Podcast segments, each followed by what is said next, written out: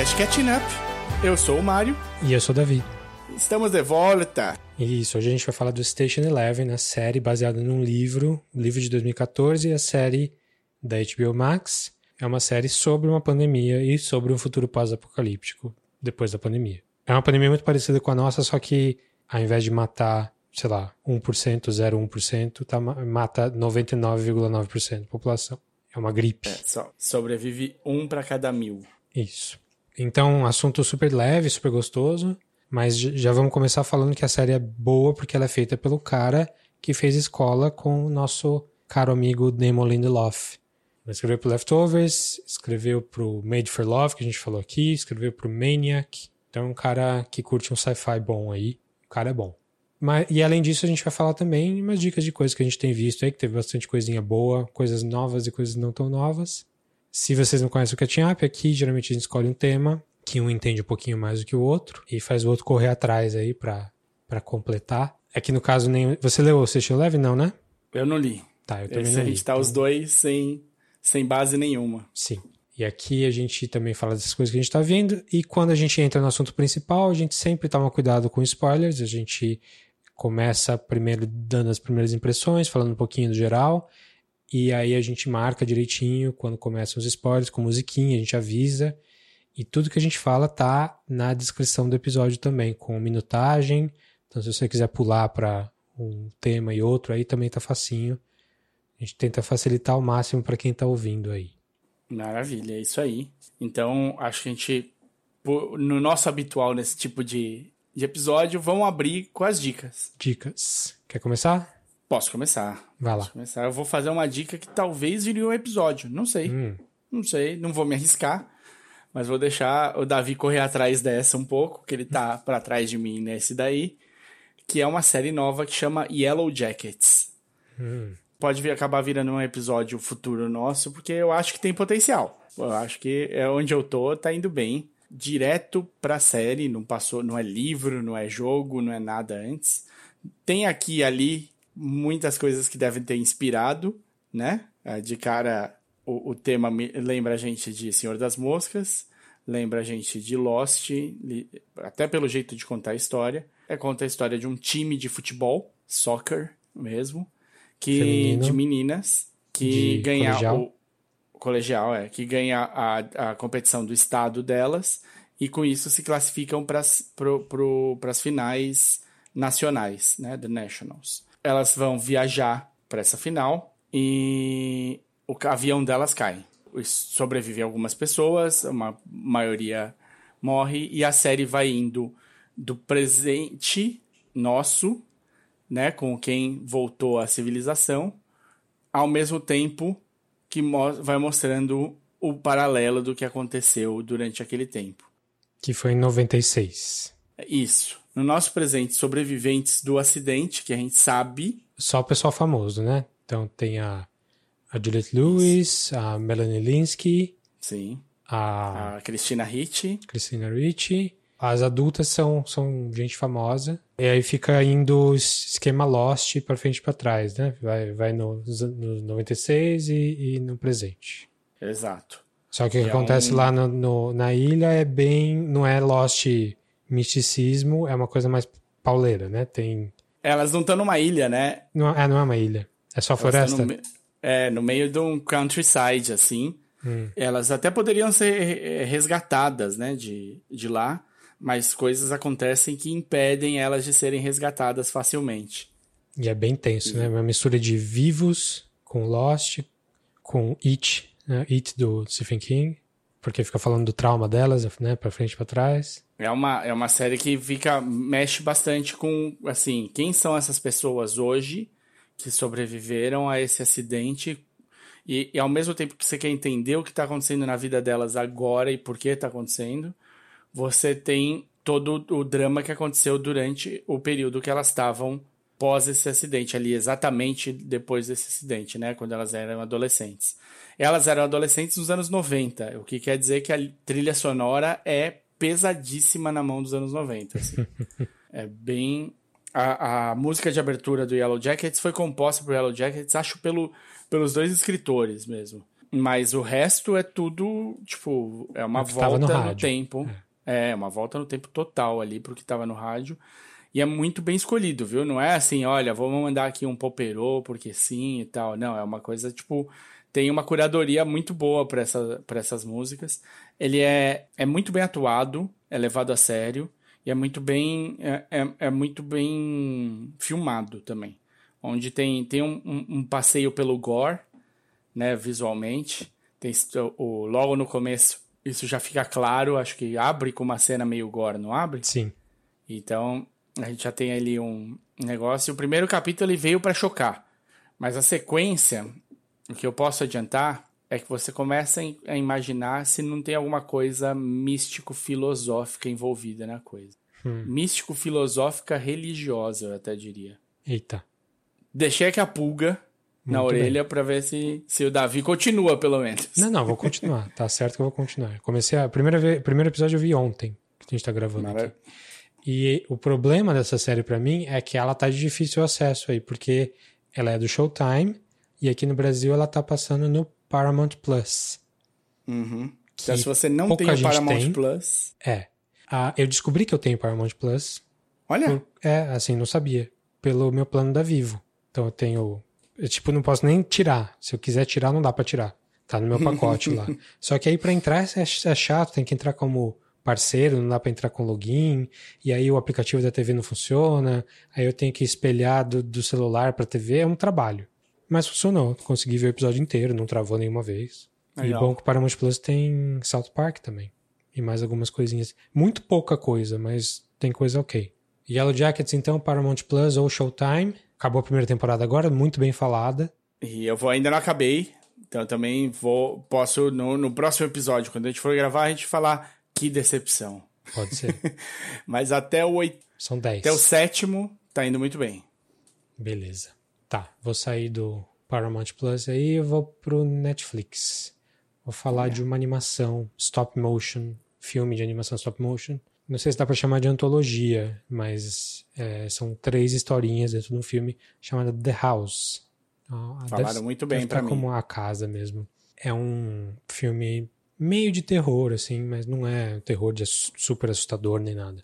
É meio Twilight Zone mesmo. É, chama The House porque o tema é uma casa com um desenho muito específico, uma casa, tipo uma mansão, assim. Só que ela tá em três momentos, em três lugares diferentes. Não quer dizer que é a mesma casa. É, mas são três histórias, uma no passado, sei lá, 1800, alguma coisa assim, meio vitoriana, assim, na Inglaterra. Outra num presente urbano, tipo Londres, e outra num esquema meio pós-apocalíptico. E os personagens são totalmente diferentes, nem, nem conversam no mesmo mundo. Tipo, os primeiros são humanos, mas são feitos de, tipo, uma bonequinha de pano, assim. O segundo, os, os protagonistas são ratos, tipo humanoides, ratos com características humanas. E o terceiro são gatos. Hum. É, e não tem um motivo específico para ser um rato ou um gato, nada. Só é, são outras pessoas que fizeram. Mas, assim, a animação super bem feitinha. Não dá pra dizer que tá no nível é, Mr. Fox, assim, do Wes Anderson, mas tá, tá no meio do caminho, assim. Tá é, uma animação profissional, bem feita mesmo. E as histórias são muito legais. Eu gostei das três. Achei que o filme amarra os temas ali super bem nas três histórias. Não tem nenhuma preferida, assim, eu gostei das três igualmente. É, é bem creepy em alguns momentos, mas assim, nada que nada que ultrapasse um Coraline da vida, assim, em termos de, de creepy. Então, tem os momentos, mas não é nada gráfico nem nada. E as ideias que aparecem ali por trás, assim, são, são, são bem desenvolvidas é, é um filme muito pouco falado, assim, eu tô achando. Assim, acho que é um filme que devia ter. devia aparecer melhor no Netflix. Eu, engraçadamente, me indicaram esse, o The House essa semana. Olha só. Um grupo de amigos falaram: olha, dei uma olhada aí, parece legal. Eu gostei do que eu vi. Explicaram é, o... que era um stop motion, tal, Sim, mas foi só isso. Não, não, sei, não sabia mais que isso. E o elenco é bem legal, assim, você não, não, não se nota muito, mas tem a Helena, Bonham, a Helena Bonham Carter, tem o Matthew Good, tem a Mia Goth, que, é, que fez a Ninfomania, aquela, aquela meio brasileira. Tem uma galerinha, assim, Jarvis Cocker tem uma música muito legal. Ele é meio produtor do filme também. Então, vale muito a pena. É, é curtinho, tem uma hora e Acho que não tem uma hora e quarenta, assim, mais ou menos uma hora e meia. Três historinhas fácil de ver. Não sei se dá para ver com criança necessariamente. Talvez seja um pouquinho assustador dependendo da idade, mas é, vale a pena se você gosta de stop motion, gosta de animação no geral. Chama The House e tá facinho no Netflix. Muito bem. Bom, vou aqui para uma série um pouco mais inesperada. Hum. Entrando no, na HBO Max aqui de cabeça. Uma série que chama Sort of. Sort of. É. Ela é uma série gravada em Toronto com uma protagonista. Gender fluid. É. Ela é não binária. É bem diferente. É, ela é filha de paquistaneses. Tô aqui usando um gênero para designar a personagem, mas é uma personagem que não se define por nenhum dos gêneros. E é interessante porque ela é, ela é uma é babá e bartender. Bartender quatro dias e babá durante os dias de semana de duas crianças, de uma mulher asiática, né, de, de ascendência asiática, e um caucasiano. Então também as duas crianças têm ascendência asiática também. Ela cuida da, das crianças e trabalha à noite como bartender, mas sem nenhum muito nenhum futuro muito claro, muito muito óbvio para para personagem. Tem uma, uma amiga. Ih, caralho, é difícil, viu, Davi? Vou te contar. é difícil acertar os gêneros. Muito. E, e assim, no porque Tem uma pessoa que é amiga. Isso, uma pessoa amiga. Não, falar falar direitinho. É um drama. Ele é uma dramédia, eu acho a amiga dela também é capaz de não de, de, de se posicionar como não binária pelo nome da, da personagem. E ela, é, ela vai ter uma chance de. abre uma oportunidade para ela virar curadora de um museu em Berlim, super moderni, moderníssimo tal. Pra, e ela pode ser uma curadora desse museu. E ela fala que Berlim é a capital queer do mundo e que elas precisam ir para lá para elas poderem se desenvolver como pessoas e tudo mais. E ela está enfrentando vários problemas, né? O, o marido do casal do qual ela é babá é, meio que fala, olha, então a gente vai fechar só esse último mês e a partir do mês que vem acho que a gente não precisa mais de você, as crianças estão grandes e tudo mais. E aí ela vai para o trabalho dela de bartender e a esposa, a Bessie, aparece no trabalho e fala para ela, olha, não liga pro meu marido, eu gosto muito de você, eu não queria que a gente perdesse esse contato.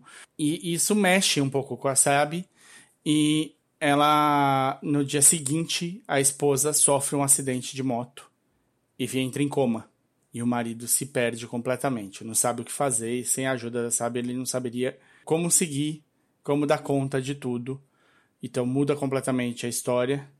E a Sabi que tinha topado Berlim se pergunta: vou para Berlim ou fico aqui? Ela é, é, tem várias coisas muito legais essa série, além de você ser, ser confrontado com uma história contada de maneira muito natural, muito tranquila, sobre, sobre personagens que não tem tanto espaço, que normalmente são personagens que são relegados a uma parte é, ao, ao, paralelo da história, e esses eles estão são centro à frente da, da história. Conta isso de maneira natural, que é ótimo, não faz um grande escarcel sobre olha como a gente está fazendo isso aqui. Não, não, é tipo é essa história que a gente quer contar. Estamos contando uma história legal, humana, de transição, de você se encontrar na vida e, e qual, qual que é seu chamado real, você o que você tem de fazer, para onde você tem de ir. Um quê de drama pesado, mas muito bem acompanhado de um humor muito legal. A Sebi ela é descendente de paquistanês, então eu, eu, quando eu fui fiquei sabendo da série, fui ler, parece que os as famílias que têm é, gente dessas, da, dessa região do mundo super se enxergou na relação com a mãe, na relação com, com como as coisas funcionam dentro de uma casa paquistanesa e tudo mais assim. Então é bem eu achei bem, bem legal. Eu não, não terminei a série, apesar de ser rápida, não são muitos episódios, são oito episódios, com 28 minutos cada um. É bem tranquilo e você nem vê que você tá vendo, assim. É, vai um atrás do outro, atrás do outro, atrás do outro. Me passou uma vibe, eu não vi, mas me passou uma vibe meio I May Destroy You, ou não? É, menos pesado. Tá. Mas sim, mas sim. Numa coisa dessa de ser um, um novo um novo jeito de contar protagonistas novos para o nosso, pro nosso tempo, com histórias reais, né? com, com uma raiz muito mais fácil de você entender como algo cravado no chão, assim. E o Army Destroyer, né, é, é, só mais pesado, eu acho, assim. Mas em vários momentos o Army Destroyer diverte também, né? Sim, Ela é... sim. É, é engraçado, só que é uma porrada. É. Eu, até agora, pelo menos, não foi essa porrada que foi a May Destroyer. Mas, como eu disse, eu ainda não terminei, então vai que, né? Vai que. Então é Beleza. é Sort of no HBO Max. Beleza. Eu vou falar de um filme que eu tava preocupado porque eu acho que ele não ia ter distribuição no Brasil tão cedo, mas eu acabei de pesquisar e eu fiquei muito feliz de saber que ele vai entrar, ou dependendo de quando você ouvir isso aqui, já entrou no Mubi, que é Mubi. um filme novo da Céline Sciamma, que é a diretora francesa do Retrato de uma Jovem em Chamas, que tipo concorreu a um monte de coisa no ano retrasado. Filme super bom, super romântico, bonito, maravilhoso. É, também na temática queer, assim, mas é, mais direto porque é sobre lesbianismo, assim. Mas é um, um filme maravilhoso que provavelmente as pessoas devem ter ouvido falar, passou no circuito de arte bastante tempo no Brasil, foi pouquinho antes da pandemia também, foi um dos últimos filmes que eu vi no cinema. É um filme excelente, ela ganhou uma projeção boa no internacional, apesar dela ter, já ter uma carreira é, estabelecida antes disso. E aí você espera que o próximo filme dela seja uma coisa talvez mais agressiva, mais né, nesse sentido, uma coisa maior e tal. E ela fez, na verdade, o contrário. Ela fez um filme chamado Petit Maman, filme pequenininho, até em, em tempo, um filme que tem menos de, menos de uma hora e meia, tem acho que uma hora e vinte. Um filme muito bonitinho, um filme sobre uma menina de nove anos, se não me engano, cuja avó morre e ela era muito próxima da avó e ela tá com a mãe, essa é a primeira cena, é a morte da avó. E ela tá com a mãe e o pai na casa da avó, que foi onde a mãe dela cresceu, limpando a casa, tirando as coisas da, da avó e tal, para eles esvaziarem a casa. E tem os pais estão naquele luto pela, pela avó, misturado com a nostalgia do lugar que eles, tá, que eles estão. E a menina sai para brincar no jardim, na, ali no, na mata que tem em volta da casa. É uma região muito bonita da França. Não é muito longe de Paris, eu até olhei no mapa, é, mas é bem bucólico, assim, bem afastado da, da, da área urbana. E ela sai para brincar e volta e pensa na avó. E um dia ela encontra uma menina da mesma idade dela construindo uma, uma casinha da árvore. E é aí que eu vou parar, porque o, a partir filme, daí, a partir daí tem que ver para saber qual é que é. Mas é um filme muito bonito, muito gostoso de ver, é muito sensível, assim, a, a menina tá excelente no papel, a outra menina também, que vai ter um papel importante. E é assim, não é um filme que, pelo menos que eu esperava da, da retrato do, do, de uma jovem em chamas, não porque é, seja uma mudança de tom muito grande, não, mas é porque é um filme muito menorzinho, muito fechadinho, é quase um conto. É, e a, parece que ela foi para dentro ao invés de ir para fora. Diferente da. Eu falei aqui do Titane, né? Que também diretora francesa, recente, que ela fez o, o, o Raw, né? O, como é que ficou o Raw em inglês? Em, em português? Que nem, nem em francês chama Raw, deixa eu achar aqui. Grave. Grave. Da Julia Ducournau, que ela fez o, o que era um filme mais ou menos pequeno. Aí ela foi o, e fez o Titanic, que é, que é maior, que é mais agressiva, mais na sua cara, assim. Mais um tapa na cara. Bem de diretor francês mesmo. E a Celine Sciamma fez o contrário. Ela fez uma coisa menorzinha, mais, mais contida, mais bonitinha, é, sem ser polêmica. E fico feliz de dizer que está é, tá disponível no Brasil agora, no MUBI. Então, se você que queria beleza. mais, se queria mais um motivo para assinar o MUBI, tá aí. Petit Maman, não sei como é que vai estar em português, mas no MUBI deve estar assim mesmo, porque, né? Essa uhum. produção aí é fácil. Maravilha. Muito bem. Eu vou me manter aqui no HBO e vou só mudar um bem pouquinho, mudar um pouquinho o tema, só porque era possível não nas minhas dicas dava para nem mudar o tema, mas vou mudar um pouquinho. Eu vou falar de uma série que foi do, talvez uma das grandes séries do ano passado no sentido de exposição, de tamanho, de quanto chamou atenção, mas que eu demorei para ver. Que nem, nem o. Acredito que acho que você nem tenha visto, Davi, não, hum. não tenho certeza. Scenes from a Marriage. Ah, então. A, a Yaskara, minha esposa, é a maior fã do Bergman da história. E a gente viu a minissérie, o filme, o filme original, Cenas do Casamento, é, que todo mundo viu, o filme tem três horas e tanto, dos anos 70 lá. Só que o Bergman fez, além do, da, dessa versão, desse corte para filme, ele fez um corte de minissérie. Meio igual que o Guel Arraes fez com a Auto da Compadecida. E que a, uhum. Globo, a Globo faz de vez em quando. Uhum. E a uhum. gente viu o, a minissérie. Assim, saiu em DVD aqui no Brasil. É a versão da minissérie. Que tem, tipo, seis horas. É, tipo, o dobro do tempo. Então é um filme, uma série, uma obra muito cara pra gente, assim.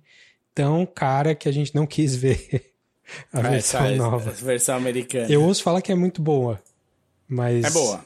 É, mas eu não, não tive não é coragem. É Hã? Não, é boa, mas não é Bergman. Parece que muda Ele... bastante, né? É, eu, o, faz muito tempo que eu vi o, do Bergman. Não vi a minissérie, vi o, o, o, filme, faz muito, muito tempo. Eles, têm um, eles tentam. Eles tentam dar um, um ar mais majestoso para uma coisa cotidiana. Eu não sei, assim, funciona, tá muito bem atuado, né? O que, que eu vou falar, né? A Jessica Chastain com o Oscar Isaac. Não tem muito onde errar no, na base da coisa ali. Você viu, você acabou a minissérie? Não, faltam acho que um, dois episódios. Tudo foi, foi, Eu comecei a ver e encaixava outra, encaixava outra.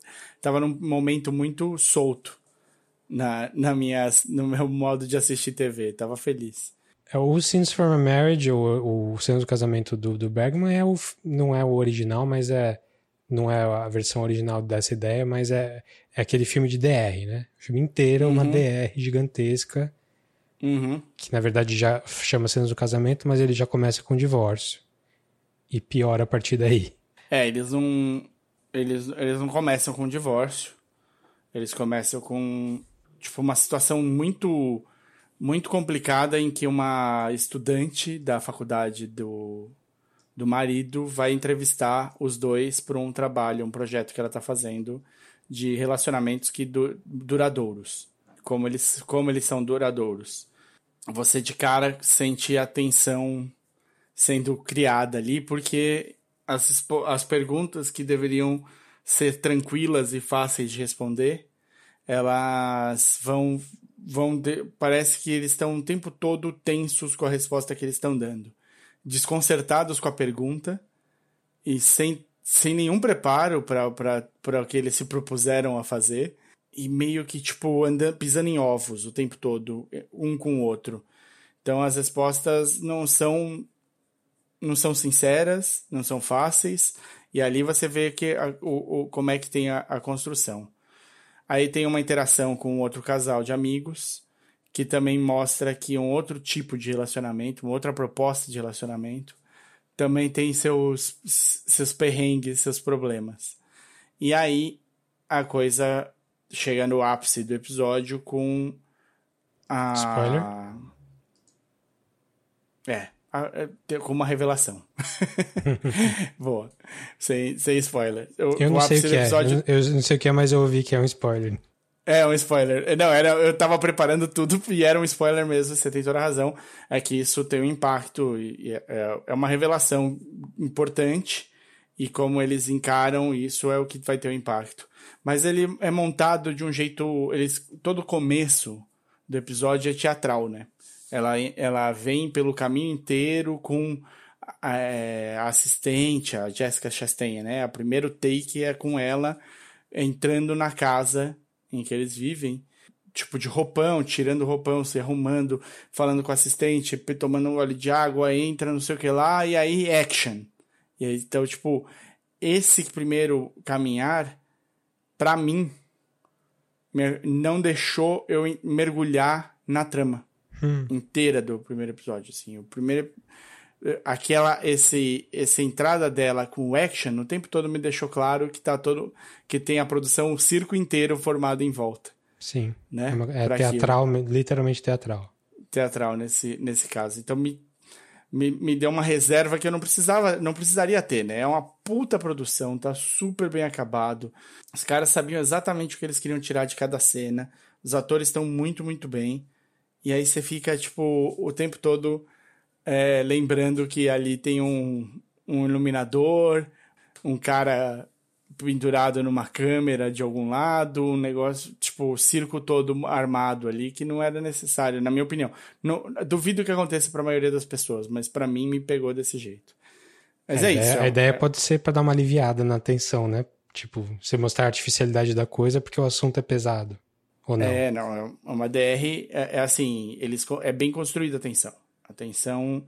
E é uma tensão que é. Você fica querendo desarmar ela o tempo todo. Porque você fala, meu, comunica, filha da puta, pelo amor de Deus, cara, só senta e fala, abre. E mesmo quando eles comunicam, a sensação que você tem é que eles não que eles estão deixando de dizer coisa. E se eu tô sentindo que eles estão deixando de dizer coisa, eles sabem que eles estão deixando de dizer coisa.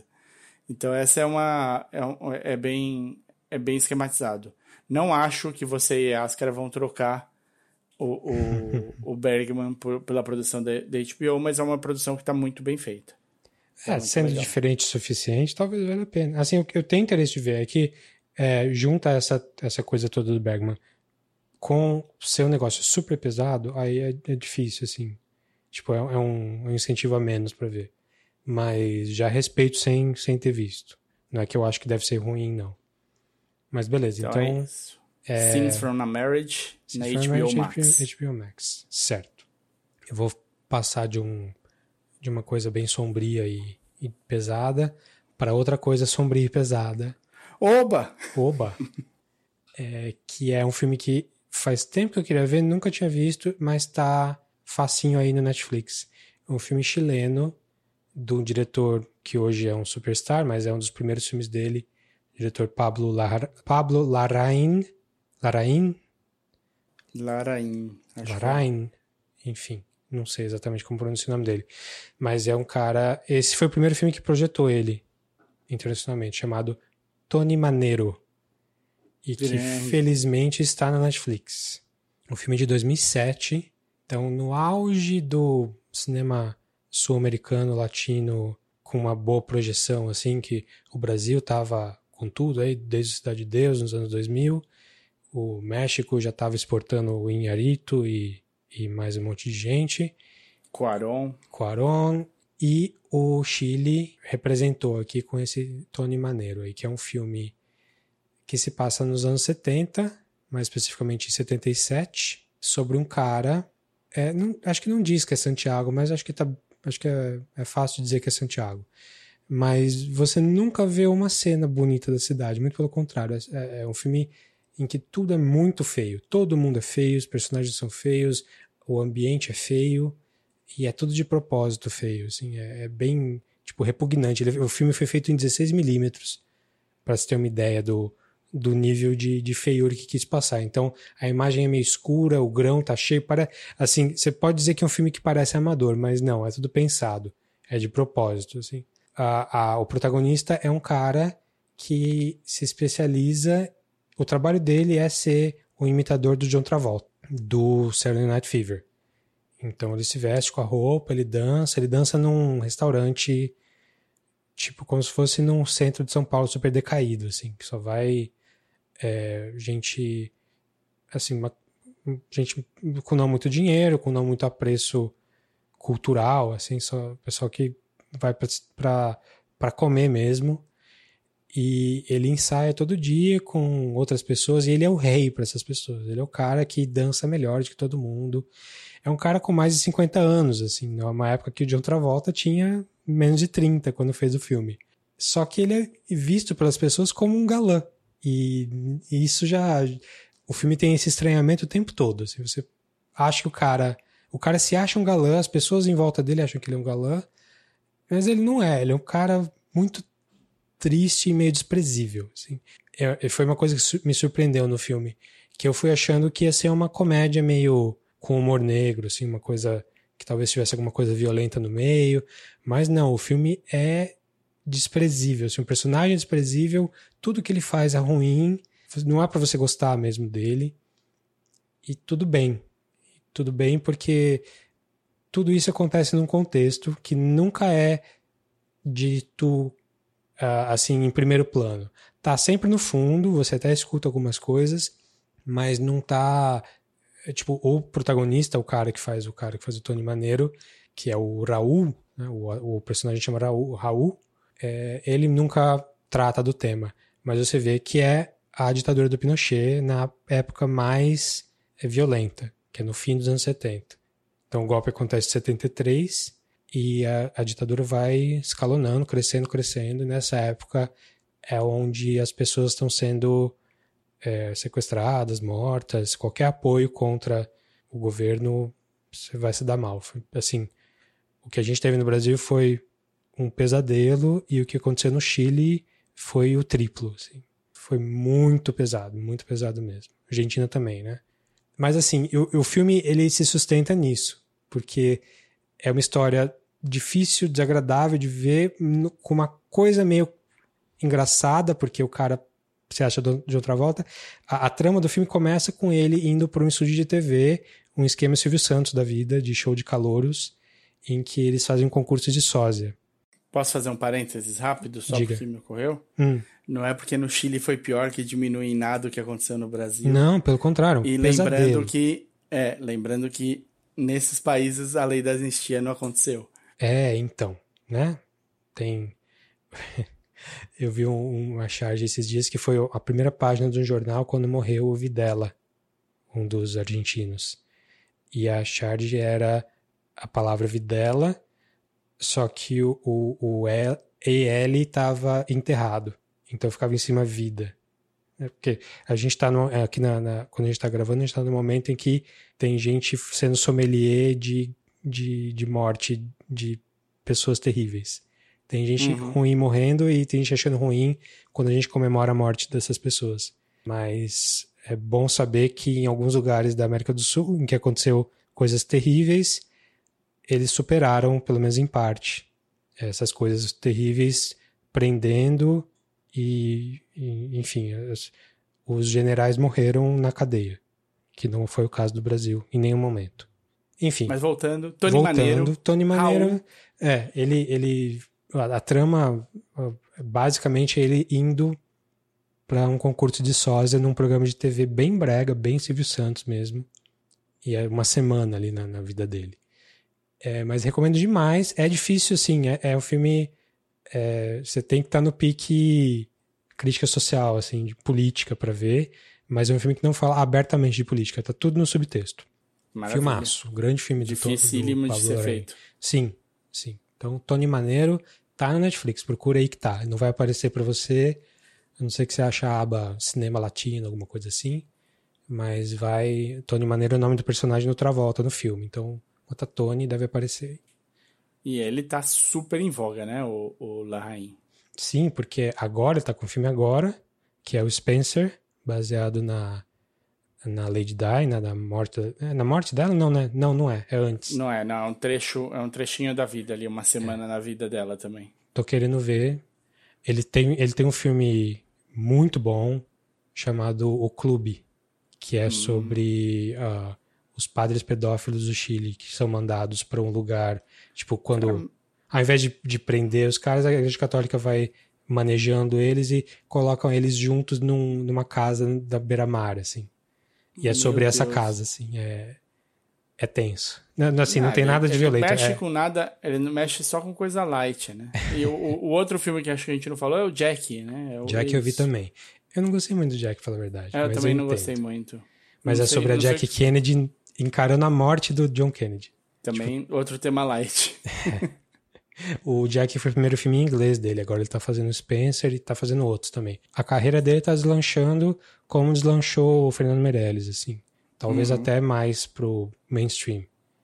Uhum. Mas ele é bom, Bom. ele é bem bom. Legal, então pa- é, é Tony Maneiro Tá de maneira Netflix. no Netflix. Então eu vou, vou manter aqui no Netflix e vou ficar num tema mais light. Vou falar de dois, dois especiais de stand-up, né? De- filtrando muito, porque pintou muita coisa bem, bem ruim de stand-up nesses últimos tempos no Netflix, especialmente quando você tem o hábito de assistir é, stand-up, eles, o, o, eles vão jogando coisas na sua cara, às vezes que tá lá guardado faz um tempo, né? A gente estava inclusive comentando sobre isso, que um desses stand-ups é mais velho, né? Já tem uns anos aí, mas que eu só fiquei sabendo agora, porque pintou para mim e Esse aparentemente é apareceu para né? você também, né? Sim. Esse é, tá, dos tá é um dos bons que você vai falar. É, eu só vou falar. De, não, vou falar de dois que são legais, que são bons de ver. Um é do Harry Condab Condabolo, Warn Your Relatives. Cê, falei certo? Condabolo? Eu acho que é Harry, né? Harry Condabolo. Harry Condabolo. Warn Your Relatives. E o outro é o Simon, Simon Amstel, Set Free. O, o Simon, ele é inglês. Ele tem um, um humor um pouquinho mais peculiar. Ele vai, ele vai contando como ele foi se livrando de pesos da vida dele ali, que, que passaram. Então é, é, é bem legal. O, o, é, são três etapas que ele faz.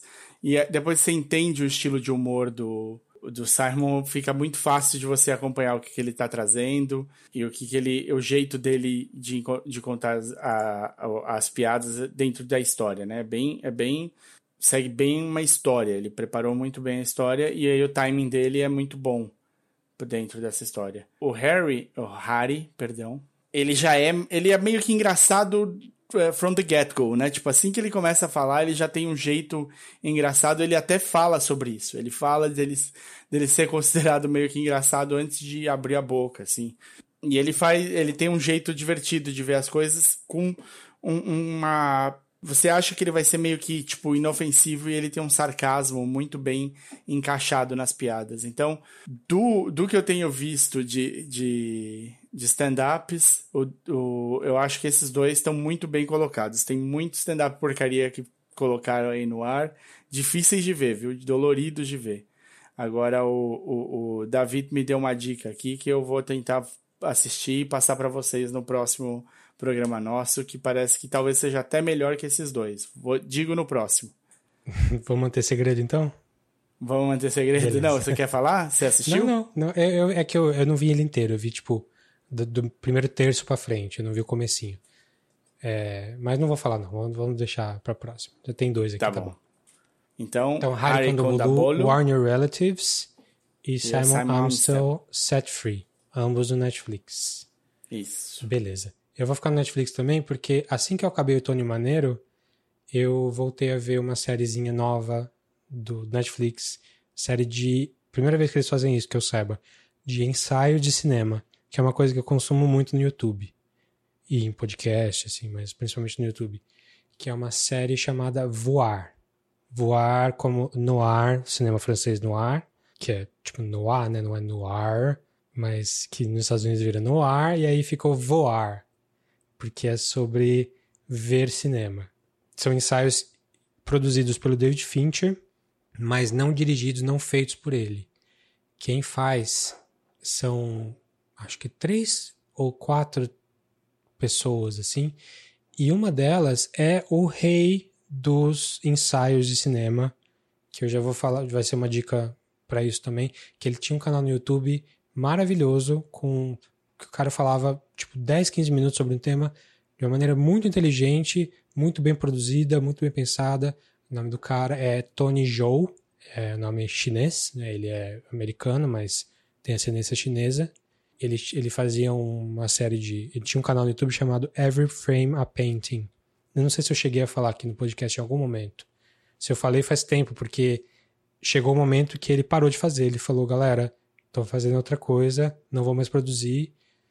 E uma das coisas que ele estava fazendo era essa série, Voar. Ele, ele dirige dois nesse caso aqui.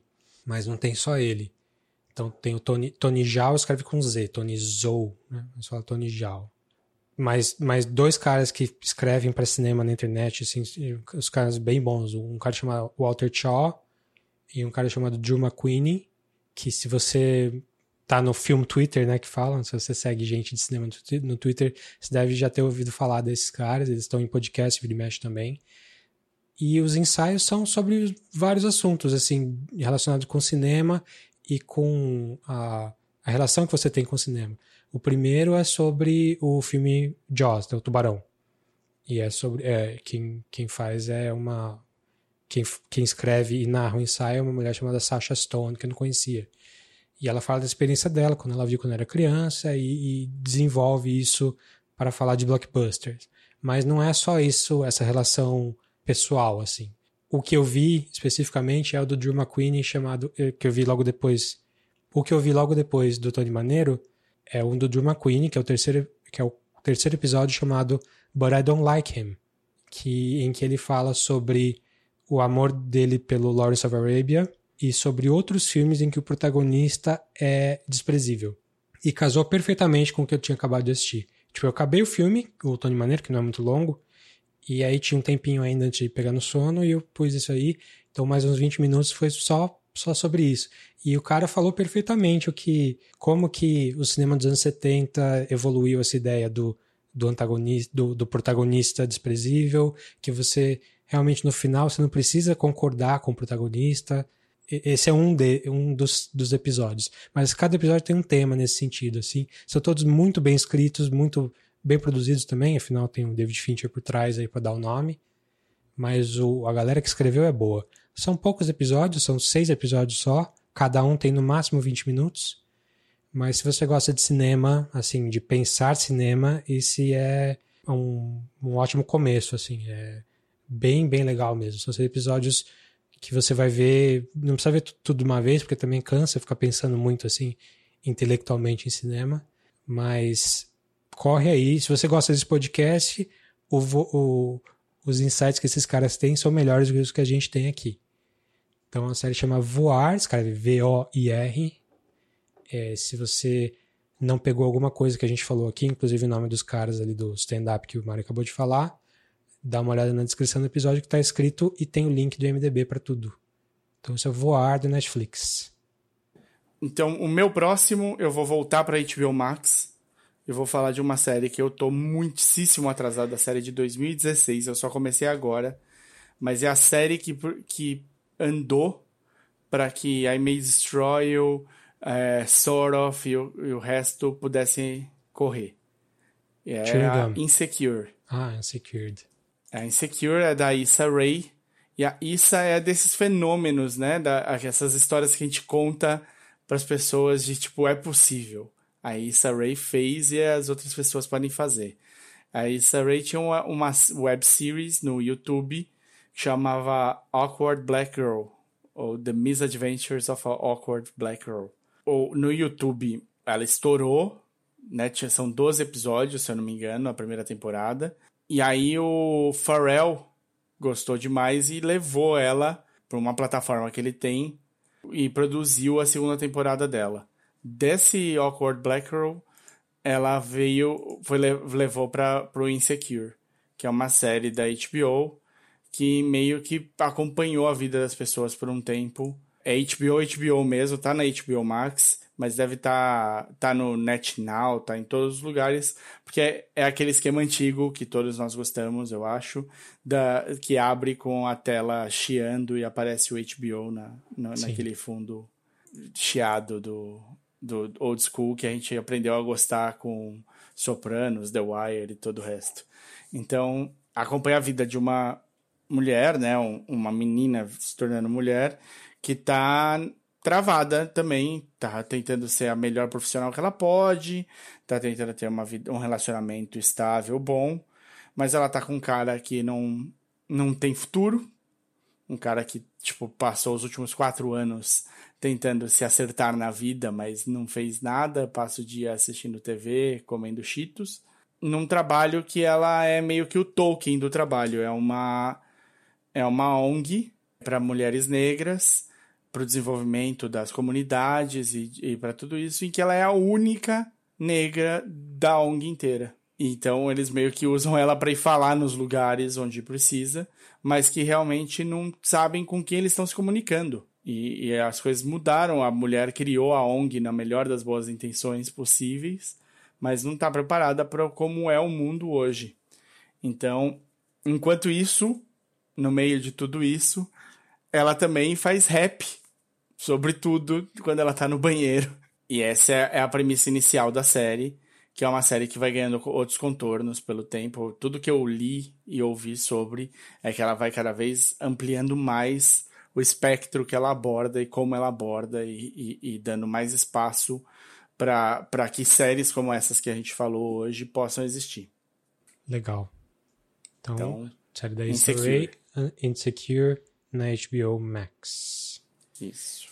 Beleza, eu vou falar só de mais um aqui, porque a gente já tá longo no, no assunto aqui. Nas dicas. É, é. Que é um filme dos irmãos Coen. Não, um filme do irmão Coen.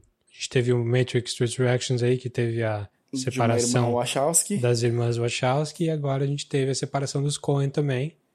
Não, não porque, não porque brigaram, só resolveram fazer um filme separado. E que é o filme novo da Apple TV Plus, chamado The Tragedy of Macbeth que é uma adaptação direta do Macbeth mesmo, tipo, sem tirar nem pôr. Quer dizer, tirando, porque o filme é curto, o filme tem uma hora e quarenta, uma coisa assim, uma hora, e cinquenta, então não tem a peça integral, não.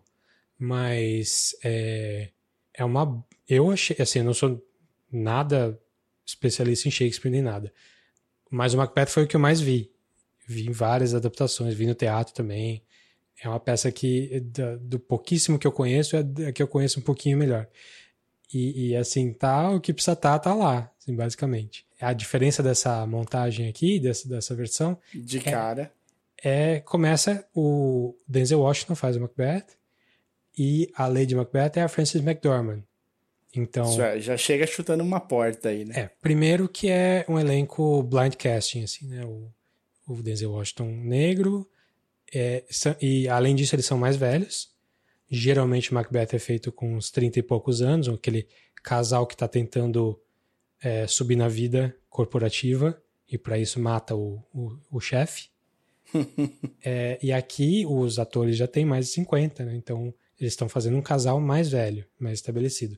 Isso muda um pouquinho, não muda o texto, o texto está ali, eles mudaram uma, uma palavra que não está no texto, porque tem uma hora que o Macbeth fala pra, pra, pra Lady Macbeth alguma coisa do tipo. Na, na peça original ele fala que você só tem herdeiros homens pela coragem, pela virilidade, não sei o quê. E como aquela é mais velha, eles mudaram pra que você só tivesse tido herdeiros homens, uma coisa assim. Foi a única mudança de, de textual. Uhum. O resto, a, o texto tá todo, tá todo não, mas o texto que tá lá é o texto da peça original mesmo o que chama atenção nisso, além dessa história do casting, é o visual. Primeiro é preto e branco, é mais um filme da A24, da, daquela produtora. E é mais um filme da A24 em preto e branco e na janela 4x3, não é widescreen. Então é uma, uma, tela quase quadrada, assim, um retângulo pequenininho. Que já o Lighthouse é assim, tem a A24, o A Ghost Story é assim, tem vários filmes que, que que essa produtora gosta de fazer desse jeito, que não tem muito motivo, mas, mas beleza, aqui ficou muito bonito. Então, o filme preto e branco e os cenários são super artificiais. Eles não estão um teatro necessariamente, mas eles estão num, parece num filme expressionista alemão. Tem linha de contraste super, super aparecendo. É, os cenários são meio tortos em alguns momentos. E é todo um lugar muito frio. O castelo parece um, uma casa de de concreto armado brasileiro, assim, mansão que tá na Casa Vogue. E... Falaram que isso é muito bom e muito complicado também, né? É, assim. O quê? Que não é naturalista? É, mas que é muito bom, é mas, super pô, é uma peça de teatro, cara. Tipo, Sim. Você vai esperar que vai ser naturalista? Não é. As pessoas. É, é Shakespeare, não, é, não só é uma peça de teatro, como é Shakespeare. Que é, é a, a arte pela. Não é arte pela arte, mas o, o, rebuscado tá lá no nível 11, assim, tá... O, é para ser rebuscado mesmo, porque tem ali as camadas e camadas de sentido em cada palavra que eles usam, de cada jeito que eles usam. O, o Denzel tá super dentro do, da artificialidade do, do Shakespeare, ele tá super natural, tipo, as coisas saem da boca dele, você acredita que ele tá acreditando naquilo tudo ali. Tipo, é é um papel para um grande ator mesmo e feito por um grande ator. É, a Lady Macbeth também tá ótima, ela, ela, é sempre boa, né? Ela Sim. eu senti falta de algumas de, um, de uma ênfase na, em algumas cenas que são marcantes para mim dela especificamente que eu achei que o filme foi meio rapidinho assim mas mas assim filmão um grande filme mesmo é, outro último destaque que eu vou falar aqui é a, a, as três bruxas que são feitas por uma atriz só uma senhora mais velha também incrível assim, você vê a hora que ela aparece primeira cena você já fala puta que pariu que tipo que, que louco assim o jeito que ela se mexe é, não tem um efeito especial, assim, CGI, nada, mas tem muito truquezinho de câmera, coisinha pequena. Tipo, ela aparece uma pessoa só, mas ela tá num reflexo, no, ela tá, tipo, perto de um lugar que tem uma água, e na água tem três. Não tem uma só, sabe? Mas quem efetivamente fala é uma só. É filmão, assim, filmão. É, mas também ele é só uma peça, não é não vou dizer que não transcende, assim, mas não vai esperando nada além do Macbeth. Não, não é porque é um filme de um dos Coen que, ah, tô esperando um Lebowski aqui no meio. Não. O filme é aquilo ali mesmo. É uma grande produção, muito bem feito, mas é, é tá, tá dentro dos limites dele ali. Então Legal. vale bem a pena, tá na Apple TV Plus, chama The Tragedy of Macbeth. Não é só Macbeth. Tava lá, tá, tá na lista desde que saiu, porque, né, você já vê ali o, o posterzinho do Denzel, preto e branco, Macbeth. Você fala, ei, rapaz, deve ser bom. É bom. Deve bom. Vou fechar aqui com em 20 segundos ou menos. Opa. E vou falar de um lançamento de uma série da, do, do Netflix chamado Archive 81, 81. Hum. O Arquivo 81 é uma série, acho que em 10 episódios, boa, é facilmente, assim, facilmente boa até o oitavo, assim, muito boa até o oitavo. E aí o nono é um pouco pior e o décimo é um pouco pior, mas faz parte. Vale, vale a assistida. Vale a assistida. Netflix. Clássico é. Netflix, né? Longo demais e acaba meio mal. Uhum. É um, uma série que te. que vai te. É uma série de terror. E, e primeiro de suspense e depois de terror. De, em que um cara é contratado para recuperar fitas VHS que sofreram danos num incêndio. É, elas não, elas estão num estado tão precário que elas não podem ser trazidas para Nova York, onde o cara mora, o cara contratado. Ela tem que ser trabalhada onde elas estão, que é um ambiente super estéreo, no máximo possível, tal. Uma casa no, acho que provavelmente tipo ainda no estado de Nova York, um pouco mais para cima de Nova York mas no meio de uma, um bosquezinho, sem nenhuma casa próxima, tendo de dar uma bela andada de bicicleta para chegar até a cidadezinha mais próxima. É, bem isolada a casa, com uma construção que, assim, eu fico. Eu, boa parte do, do, dos episódios em que mostrava um pouco mais da casa, eu pensava, mas quem cacete faz uma casa desse tipo? Por que, que toda a iluminação é para cima nesse cacete dessa casa e não para baixo, onde as pessoas estão? que, que tudo é tão estéreo mesmo, né? Tipo, é tudo paredão de concreto. Meu Deus. Então, por muito tempo eu fiquei numa, numa discussão sobre isso interna, mas assim, os atores também, a premissa é interessante, é bem feita. Essas fitas, elas eram da década de 90 e elas sofreram é, esse, esse incêndio foi na década de 90 e está sendo restaurado agora. Elas passaram um tempo sem ninguém ter acesso a elas e finalmente tiveram, então elas então o pedido foi para elas serem restauradas.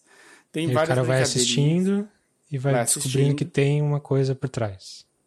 E, e que para deixar, para fazer o gancho, para você ir assistir, ele descobre que tem uma coisa por trás, tem um motivo para pedirem para restaurar essas fitas e que esse motivo talvez cruze com um pouco da vida dele também. Hum. Tan, tan, hum. tan. Muito bem. E é isso. Archive, Archive 81. 81, Netflix. Pelo menos até pouco tempo estava em primeiro lugar no Netflix mundial. Não no Brasil, mas no mundial. Sim. Vai, vai com, esse, com essa ressalva só, né? Podia ter acabado antes. Mas tá, tá direitinho. Beleza. Vamos Bom, pro prato principal? Vamos lá. Então vamos falar do Station Eleven, série nova da HBO, série minissérie, né? A princípio não tem mais. Eu acho que acabou. Será? O livro acabou. O livro acabou. Mas o Leftovers Isso... também era o livro e acabou. E Primeira temporada é, então, do Leftovers isso, era o livro inteiro. Isso nunca impediu, né? nunca impediu a HBO de nada. O livro acabou, foda-se. Bom, como a gente falou lá no comecinho, Station Eleven é uma minissérie. É uma minissérie sobre uma pandemia, baseada no livro, né? Sobre uma pandemia que dizima a população mundial, salva pouquíssimas pessoas e se divide entre o momento da pandemia e 20 anos depois, com o futuro pós-apocalíptico ali só de quem sobrou. E você vem me dizer, porra, falar de pandemia no meio de uma pandemia, você tá passando mal? Complicado é... isso aí. E aí, quando não falar de pandemia, você tá falando de pós-apocalipse, pós-apocalipse de novo. Acabaram de falar de Why the Last Man, é, vira e mexe a gente fala de Walking Dead, a gente vive que tudo é pós-apocalíptico, tem o The Last of Us, que chega de história de pós-apocalipse, né? Porra, a gente referenciou concordo. aqui, a gente ah. referenciou aqui o, o, o, próprio Leftovers, né? É, então, a gente referencia, é, é, fala sempre de Leftovers, tem dois episódios de Leftovers. E aí, vou, chega vou de pós-apocalipse? Eu tô de saco cheio de, de história de pós-apocalipse, de verdade, eu tô. É, e eu também não tô numa cabeça boa para ver uma série sobre pandemia. And yet. Here we are. Here we are. tipo, é, apesar disso, de, que são empecilhos assim grandes e temáticos, né? É, é poxa, é o assunto do negócio, é, a série é tão bem construída, tão é, o, o, como é, é, melhor do que o que. não é porque você, não é que não dá para fazer uma história boa de pós-apocalipse. Dá, é que é muito clichê, né? Tipo, virou clichê já. Mas a série segura e a série segura de falar de pandemia de um jeito em que valeu a pena, assim, mesmo assim. Assim, doeu, foi difícil, foi incômodo. O primeiro episódio é, é pesado já nesse sentido, que tá muito perto do que tá acontecendo com a gente. Só que na série é pior, né? Felizmente na série é pior. mas, é, mas ainda assim, é. E assim, dá pra citar vários motivos por isso, né? Pode ser. Tem uma coisa boa na série que hum. a gente teve de sofrer e a série não teve. Hum. Não tem negacionista. É, né? Não dá tempo de negar. Não dá. Mais ou menos, né? Vamos falar disso quando a gente falar Vamos falar. Vamos tá. falar. Bom, então, é... já, já vou dizer assim, a série, a gente tá falando como assunto principal porque a gente, no mínimo, gostou, no mínimo achou interessante, o suficiente para falar. Então é uma série muito bem feita, é, a gente falou é do Patrick Somerville, que é um cara que veio da escola do Lindelof de, de escrita, escrever para Leftovers é, e fez outras coisas igualmente interessantes. Assim, ele faz aquela série Maniac do Netflix com o Jonah Hill e a Emma Stone. É, então dá pra ver que o cara, tipo, ele não escreve qualquer coisa, assim, o cara tem um cuidado. Então ele adaptou esse livro e chamou, com o dinheiro da HBO, obviamente, chamou vários diretores muito bons gente que dirigiu Game of Thrones, dirigiu Carnivale, dirigiu um monte de coisa assim, e os diretores muito bons mais novos, tipo o Hiro Murai, que é o cara que fez várias coisas do Atlanta e que faz sempre uma um, tem sempre um, um, um, estilo visual muito forte, muito muito impactante assim. Ele fez aquele clipe do Childish Gambino do This Is America, né? Uhum e botou um elenco muito bom, né? Então o filme começa, a série começa com o Gael Garcia Bernal e tem mais gente, tem a Mackenzie Mackenzie Davis. Mackenzie Davis, tem Himesh Patel. Himesh tá Patel tá do Yesterday. Tá, tá, tá no momento, bem. né? Tá, tá no grande momento dele e ele tá muito bem na série. Especificamente ele. O Himesh Patel, ele tá no Don't Look Up, né? Que falamos aqui também, falamos é, muito é. mal aqui também. Mas tá aí, né? Tá, tá na, na crista da onda, tá no Tenet. Sim, é tá no Tenet. Tá, tá Enfim, decolando. Então, uma grande produção, meio difícil de ver pelo momento que a gente tá. Vale muito a pena ver, com, assim, na, na, na minha opinião, é, porque ela vai falar sobre. Ela não vai falar sobre como viver na pandemia, como viver no pós-apocalipse. Ela vai falar do porquê viver no pós-apocalipse. Uhum. Acho que isso é uma, uma diferença para pro mainstream, assim, tipo, série de Walking Dead, assim, que, que vai focar no como que é a, a parte política e a, os embates de grupos. E essa série ela vai, vai um pouco mais para a parte artística da coisa, de como que a arte é importante, como que uh, as relações humanas são, são importantes. E, o filme, a série chega a ser piegas em alguns momentos para mim, assim, mas é mesmo? Eu, eu, eu achei algumas partes assim, mas eu acho que ela segura. Eu acho ela, ela tão bonita no... que eu não fiquei então, nem... É esse bonita, né? Esse é, é a linha entre bonita e o piegas às vezes é. Tipo, às vezes sobe a música, sabe? Uhum. E é bom, sobe a música é legal, assim, mas é, tem aquele quesinho que às vezes pode ficar no, com o pezinho no, no, no piegas, assim, mas eu acho que segura. Eu acho que segura também. Eu acho assim, é uma série. Agora, para você que está ouvindo aqui a gente falar e você ainda não assistiu e vai parar no momento dos spoilers, você vai ter um problema que eu não tive de passar por isso e eu acho que o Davi também não, porque eu fui com expectativa zero para essa série. Eu, eu também. Ouvi um, eu ouvi um podcast de tipo 12 minutos falando sobre ela e marquei. Falei, ah, legal, vou assistir, vou assistir. Aí cheguei em casa e adicionei ela para minha lista de coisas que eu queria assistir na HBO Max. E esqueci por um tempo. Eu não fui assistir direto em seguida. Então, tipo, quando eu cheguei nela de novo, tinha não sabia do, não sabia o que esperar, não, conhecia, lógico, né? A, a, a Mackenzie Davis, o Rimesh Patel, o, o Gael. Você ouvindo aqui a gente falar e falar bem da série, a expectativa não vai ser igual. Então, até quero que, se você puder, fala pra gente depois o que você achou, né? É. Indo já sabendo o que esperar da série. É, eu vou te trucar. Você falou que eu vi um podcast de dois minutos, eu li um tweet. Será um tweet? eu, li só o tweet, mais nada. Do, do, de um cara, de um crítico de TV muito bom, falando, com o link pro, pro, pra resenha dele que eu não li. Mas o tweet dizia que era fantástica, e aí eu, beleza, botei na minha cabeça, assim, anotei, essa série é fantástica, vamos tentar. E eu vi um episódio, tipo, na praia, com o laptop no colo.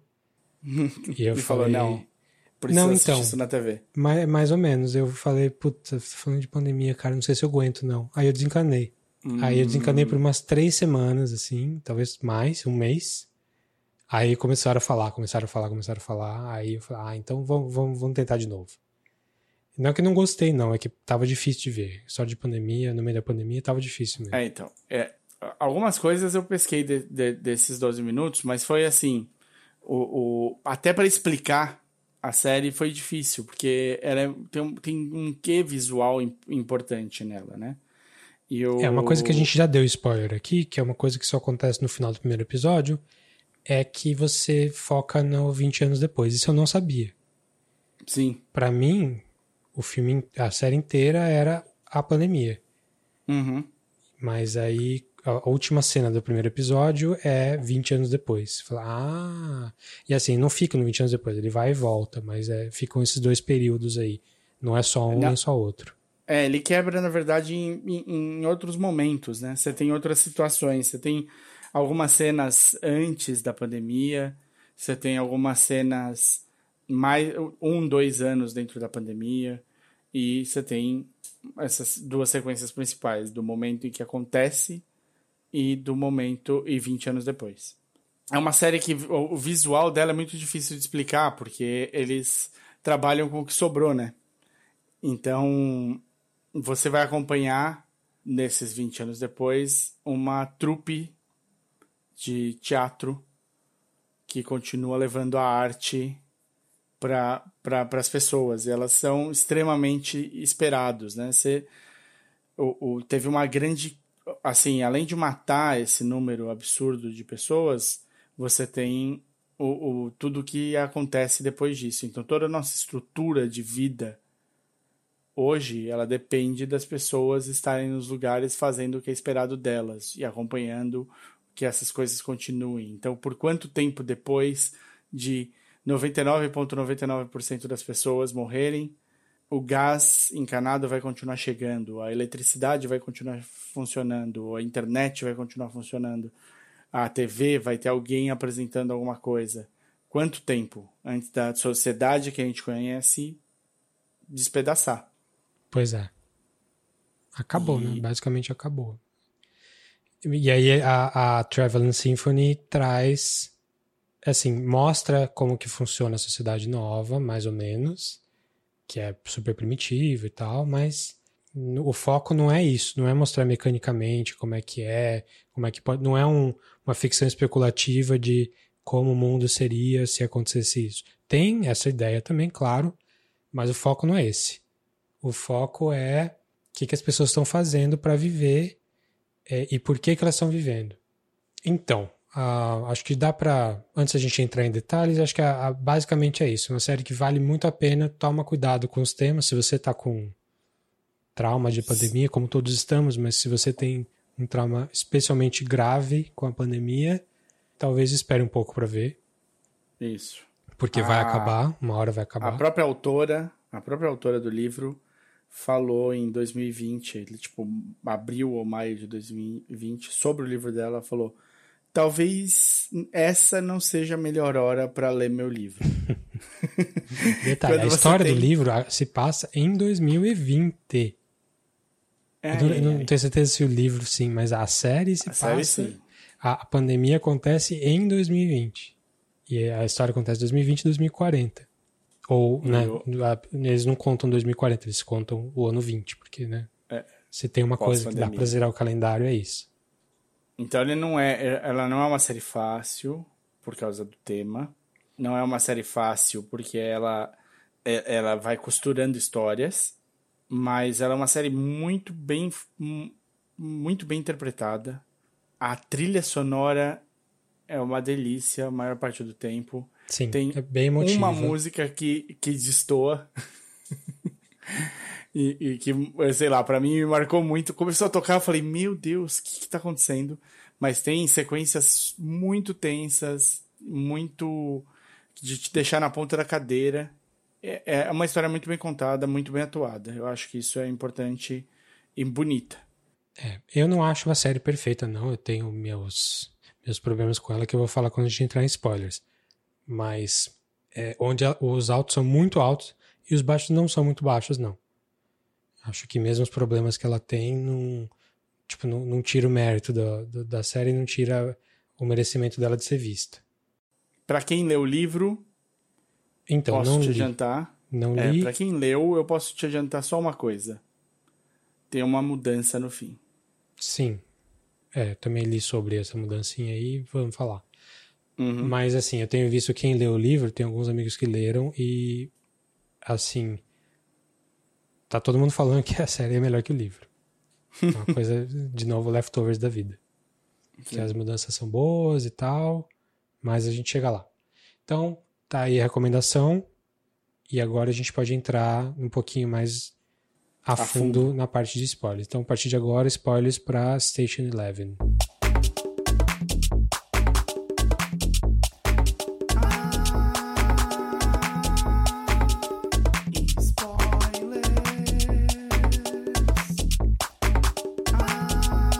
Qual a música que você falou que, que não. Que, não, que destoou? Stay, da Lisa Loeb, mano. Porra! you say. Ah. I only hear what I want you. Eu adoro a música, mas na hora que começou eu falei, foi meu estranho, Deus, a trilha estranho. tava super. tipo, outro, outro tipo de música. Tudo bem, não. Tá, tá de boa. Eu gosto da Lisa Loeb, gosto de Stay, tá tudo certo. Vambora. Tá. O que, que você quer falar aí de, de trama? Então, a, a princípio, a gente não vai ficar falando de, de episódio por episódio, não, mas o, o mote da série é a, o Gael morrendo no, no, no King Lear lá. Shakespeare uhum. de novo, né? Aliás, uhum. Não, eu gostei que você falou de Macbeth. É, então é, eu queria meio que por isso também. E o Divan, personagem do Hamish Patel, sendo o único da plateia inteira que se prontificou a fazer alguma coisa mesmo sem saber. Então ele disse, disse que era médico e foi lá e fazer mesmo não sendo médico. Parece que no livro ele estava ele tava estudando para ser paramédico. Mas eu achei ótimo que aqui não, ele não, não, não. tem, ele só, só a irmã dele que é médico. Médico. E ele feio que fica meio que por tabela assim. É, ele acha que ele tem o dever. Então, tem uma questão dele ser uma farsa, de certa forma, mas é um cara que é, faz o que precisa ser feito. Ele é um personagem. Eu achei o personagem dele muito interessante. Ele é, é interessante mesmo. E eu achei uma grande falha da série é que a série esquece ele. E, e, é, e é uma questão, né? É uma questão do, do quando, a, quando ele desaparece da série por um, sei lá, um certo número de episódios ali, acho que dois ou três. Acho que até mais. Assim, ele aparece em flashback, mas ele não aparece no, no, no presente, né? Em 2040. Sim, sim, porque eu acho que aí o, o livro esquece dele também. Aí não sei. É, então, porque a, a, o que tem de diferente, pelo que eu entendi, é que ele volta pro reencontro, né? No, no... Na série na série. E no livro e não? Ele não volta? Né, não volta. Hum. Então, Mas tipo, ele, ele, é mencionado, pelo menos, será? Ou ele só some? Não, ele só some. E pelo, assim, claro, deve ter. É, ele desaparece no momento que ele desaparece. É que, se eu não me engano, ele não tem a, a Kirsten com ele. Eu tava lendo sobre isso. Eu acho que é só ele e o irmão. E a falta que faz a irmã pra relação dos três. E aí eles fica como uma, um, um trecho de alguma coisa que estava acontecendo em paralelo. Poxa, legal, não sabia que não tinha essa relação dos dois. Eu acho ela é o centro da série e eu acho que é um problema da série quando essa relação fica esquecida. Sim. Sim, é. eles montam uma coisa muito legal. Tipo, super tirei do chapéu, né? Porque toda a cena, toda a sequência do teatro é tipo um, um mega what if de uma situação absurda. Porque Sim. o ator principal morre no palco. E assim, eu tive algumas experiências engraçadas. E agora, quando você falou que ele é o único que se voluntaria e fala que é médico, mesmo não sendo, e vai até lá, é, é interessante porque ele é o cara que percebe. É, você tem algumas pessoas que agem de jeitos diferentes, né? Eu tava uma vez numa convenção e um cara. E uma convenção de. Uma Comic Con e um cara vestido de coringa caiu no chão e começou a estrebuchar. Eita. E a minha, minha, minha primeira reação foi achar que aquilo fazia parte de uma cena que ele estava encenando ali. Eu demorei o tempo, eu demorei exatamente o tempo de um cara perceber que aquilo não era uma encenação e vi, pôr o cara de lado, né, que é a primeira coisa que você faz, para entender que aquilo não era uma encenação. E todo mundo em volta, ninguém além desse cara fez isso. Então, tipo, quando acontece isso no, no teatro, eu falei, eu falei, é possível. Alguém Sim. tipo, não fica só em choque pelo que está acontecendo, mas ou não acha que aquilo faz parte de uma cena e vai além para perceber que o cara tá passando mal e tentar correr para resolver. Sim. Mas aí ele pegar a Kirsten debaixo da asa dele e levar ela até a casa e tudo mais é um stretch, né? É um... Então, é que tá tudo tá tudo. A, a raiz tá toda nessa ação dele. Porque uhum. ele é um cara que não quer muito fazer essas coisas, que não sabe fazer essas coisas, não tá preparado, mas ele olha pro lado e ninguém tá fazendo, então ele vai fazer. Ele faz. É, assim, é, é uma, é uma qualidade. É, uma qualidade. Mas também é um defeito, porque é um cara que é, não tem técnica, ele pode atrapalhar, ele pode matar alguém, ele podia ter dado tudo errado com a Kirsten. Uhum. É, e, e, é uma coisa que se paga no resto, no final da série. O episódio que eu mais gostei da série toda é o episódio 9, que é o episódio dele no hospital da, da, da maternidade. Uhum. Achei super bem amarrado com esse começo, porque ele faz a mesma coisa, ele fala que é médico do impulso, e isso causa todo o transtorno da separação dele com a Kirsten. Sim. E tem toda a história no hospital, que é super interessante, que não, não tem uma repercussão no resto da história. E eu achei um problema em que ele. Justamente isso, que no final, final, ele é o médico, é legalzinho, assim, é bonitinho do ponto de vista literário, de, de, de fechar uma, uma historinha, mas ele tem muito pouco impacto. Tem. Ele Não, eu encontra que... ela no final ali e tem aquele, aquela conversa e só. Ficou meio. Aí talvez entra no, no, no Piegas, assim. É, não, era uma, isso foi uma escolha mesmo, porque eles podiam ter feito uma história de ship, ships passing by, né? Tipo, dois barcos passando um pelo outro. Sim. E, e, e acabou.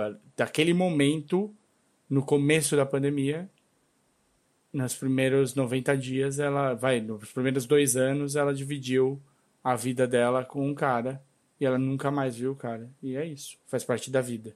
Sim, é, mas é muito louco como que essa mudança em relação ao livro é, ela tem uma importância para a personagem da Kirsten, né? Porque Total. a vida inteira dela tá tem a raiz ali na no que ela fez quando ela estava no apartamento, desde a questão dela ter uma culpa ali que ninguém sabe muito bem o que é, até até você descobrir que ela se sente culpada pela morte do, do Frank, com a relação dela com as facas, com ela não confiar em ninguém, tá tudo ali, é, o começo foi, é tudo ali naquele apartamento. Sim. E sim, se você não tem é isso na história, é, você tem que criar de outra forma, né? E aí como não sei é, como é que é Como é livro. que isso tá no livro, né? Eu fiquei também com, com essa pulga atrás da orelha pensando, cara, eu vou ter de ver. Como é que o cara fez, como é que a, a Sinclair fez, né? O que que ela o que, que ela colocou no, no livro para dar toda essa base, essa profundidade para Kirsten. Sim. Uma coisa que eu gosto muito de pensar na série é como a série começa com o personagem do Gael Garcia Bernal morrendo e ele é presente em, na série inteira, porque Sim. todas as pessoas giram em torno dele de alguma maneira. É, e ele não é uma pessoa especialmente iluminada. Não é especial né? em nada, Ele é não. um ator de Hollywood que está tentando se mostrar artístico fazendo Shakespeare. Né? Sim. Trai a esposa e Não tem tem, filho não tem com nada outra... de especial. É, ele sim. só é um pouco que a Isabela? Não, Elizabeth é a que casa ele Elizabeth, depois. isso. Isso. Um pouco que a Elizabeth fala pro Clark, né? Que, tipo, naquele, naquele momento ali de, de raiva, de como o Clark queria ser ele, e, e- e- porque o Clark, para ele conseguir fazer qualquer coisa, era uma briga, ele tinha de se esforçar demais e tudo mais, e tudo vinha fácil pro, Sim, pro, pro Arthur. E também um pouco do que o Clark fala pro Arthur naquela discussão que eles têm. Tipo, você não devia ser grandioso. Você não Sim. devia, você não tem nada pra ser grandioso. E ainda assim você é. Ainda assim você, você arregaça no papel. E aí, tipo, e ele ainda o- tem sorte de morrer antes da pandemia. ele tem a sorte de morrer antes da pandemia. Mas o, a história foi escrita por uma mulher que nunca deixou de amar ele. A história Ah, do, da- do, do Station quadrinho, Eleven. É, do quadrinho, a Miranda. A, aí tem a Elizabeth Tyler, que é o filho dele. A Kirsten, que é a understudy dele, que era a parceirinha dele. Que, o, o- que, tipo, Worship, né, de certa maneira, o, o, o, a graphic novel. Sim. Tipo, porque é é, veio do Arthur também. A última coisa que ela tem do Arthur. Sim. Claro que a história em si é muito boa, né? There is no before. E o... Então, aí a gente vai ter que conversar. Hum, Você falou do Tyler. Primeiro, tem um momento de, de auto-reflexão ali, numa hora- uma hora que o, o Divan, tipo, abre o, o quadrinho e lê, tipo, uma frase e fala fucking pretentious, assim, é, uhum. é muito pretencioso. Apesar de ser um trabalho de amor da Miranda, que ela, ela precisava fazer porque era a única coisa que ela tinha pra se expressar pra ela mesma, não era nem pra ninguém ver. Então, tipo, foda-se que tá pretencioso, não é que ela quer se mostrar pras pessoas, é, é ela ali. Então ela fez aquela história que a gente nunca sabe exatamente o que, que é, né? A gente só tem ideias de, de, de algumas coisinhas que acontecem. A própria Estação 11, se- eu pelo menos não, não fiquei, não tive muita noção do que, que era essa Estação 11. Sim, é a sim. nave que ela tá viajando, é o lugar que, que, que o astronauta, né, que o Captain Dr. Levin. Dr. Ah, não, Levin Captain. tá. É Doctor, né, Doctor. Dr. Levin e o Captain alguma coisa, que eu É, não lembro. enfim, não, não importa, né? Mas assim, é, é uma coisa é dela e é pretencioso mesmo. Não, a- é uma coisa que vira um texto sagrado para Kirsten de um, por um, de um jeito e para o Tyler de outro jeito, Uhum. né? Que ele realmente transforma numa religião, num culto. E meu problema com a série como um todo, assim, eu acho que é que a- o personagem dele, assim, eu acho que ele pirar e ficar nessa história do There's No Before, There's No Before é uma coisa. Agora, o jeito que ele coopta as crianças e traz elas para aquele, pra aquele culto, eu acho que faltou bastante coisa ali. Eu acho que faltou você descobrir por que, que as crianças precisam. Que, que buraco que esse cara tá tapando? Uhum. sabe? Aonde que a história do, da, da Station Eleven tá servindo para trazer as crianças para uma coisa que elas querem? Porque as elas só vão atrás dele porque elas são post-pan. Elas são Elas nasceram dentro da pandemia, depois da pandemia. Elas não sabem como era a vida antes. Uhum. E elas estão de saco cheio que os adultos só falam do antes. Uhum. Mas é. É isso? É só isso? É só elas estão de saco acho cheio? que não. Qual que é a angústia, né? Tem Eu que ter uma é, angústia muito grande. Eu acho que é, é o, que ele, o que ele oferece, né? O que que ele oferece? Não, não necessariamente a angústia em si, mas eu acho que, assim, não, a gente não vai saber. Isso aqui é tudo especulativo. Porque sei. a série realmente não, não trabalha isso. E a conversão é muito rápida, aparentemente, né? Então, Uma e esse é o meu assim, problema. Eu acho que Claro. pra você fazer o que ele faz, que é usar. Porra, a cena da morte do David Cross lá, das crianças bomba, Oh, yeah. Nossa senhora. Tipo, aquilo ali pra mim é um ponto alto da série, mas também é o ponto de no return pro personagem do Tyler. Sim. Não tem como ele se redimir daquilo. Não. Não tem, é impossível. E a série bota ele redimido no final. No final ele sai bonzinho, ele sai, ah, eu conversei com a minha mãe, finalmente eu me abri pra ela e agora eu não vou mais explodir esse aeroporto e a série acaba com eles indo embora felizes. E ela indo junto, a mãe. Uhum. Eu acho que ali é foi cagada, assim. Pra mim, ou você não põe a cena do, das crianças bomba lá no começo, você só ameaça. É, Ou, ou- você- ou- ou o, o- momento tem que ser mais catártico, né? O momento tem que ser uma catarse maior pra É. pra ele mudar, pra ele poder ser É, redimido. é assim, na, na boa, eu acho que não tem catarse que muda isso. Assim, eu acho que. Tanto que no livro aparece, parece que o personagem dele não se redime. É melhor. que ele pira É até o final e ele. Não sei se ele morre, Acho- mas enfim. Eu acho que essas decisões de, do, do Divan encontrar de novo a Kirsten, do Tyler e a mãe e tudo mais, aí é o, o- onde a série esbarra no Brega, né? É, então, assim, porque a série quer amarrar tudo, quer fazer uma- um, um círculo, todo, todo mundo tá relacionado com o Arthur e com, com eles mesmos ali, isso fica um pouco conveniente demais, né? Sim. E aí acaba... Não, eu gosto, eu gosto da ideia que é uma escolha mostrar um micro-universo ao invés de um macro de uma pós-pandemia. Eu gosto, eu gosto disso. Ah, a Miranda ligou pro ah, piloto do avião e por isso o piloto não deixou Ah, ninguém eu achei sair. meio over, né? É, então, é, é isso. Quando eu falei do Piegas, é esse tipo de coisa. E faz sentido porque é tão grande, tão acontece tantas vezes que vira parte da história. Não, a história é que as coisas são interligadas.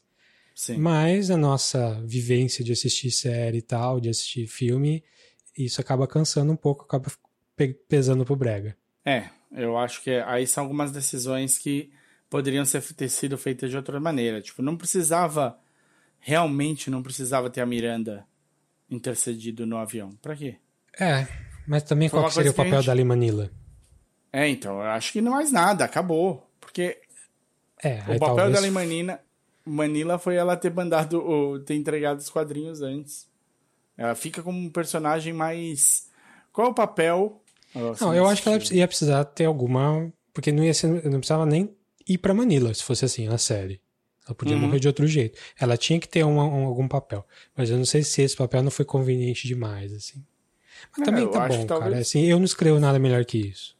Me bota ali no, no, no Writer's Room e não vou fazer melhor. Então, também tô criticando demais aqui. Não, eu acho assim, eu não, eu não, eu não digo nem que sim nem que não. Eu acho que aí pode ser quando, quando chega num momento que é a decisão, o que, que você vai fazer com esse personagem agora? Qual que é o final?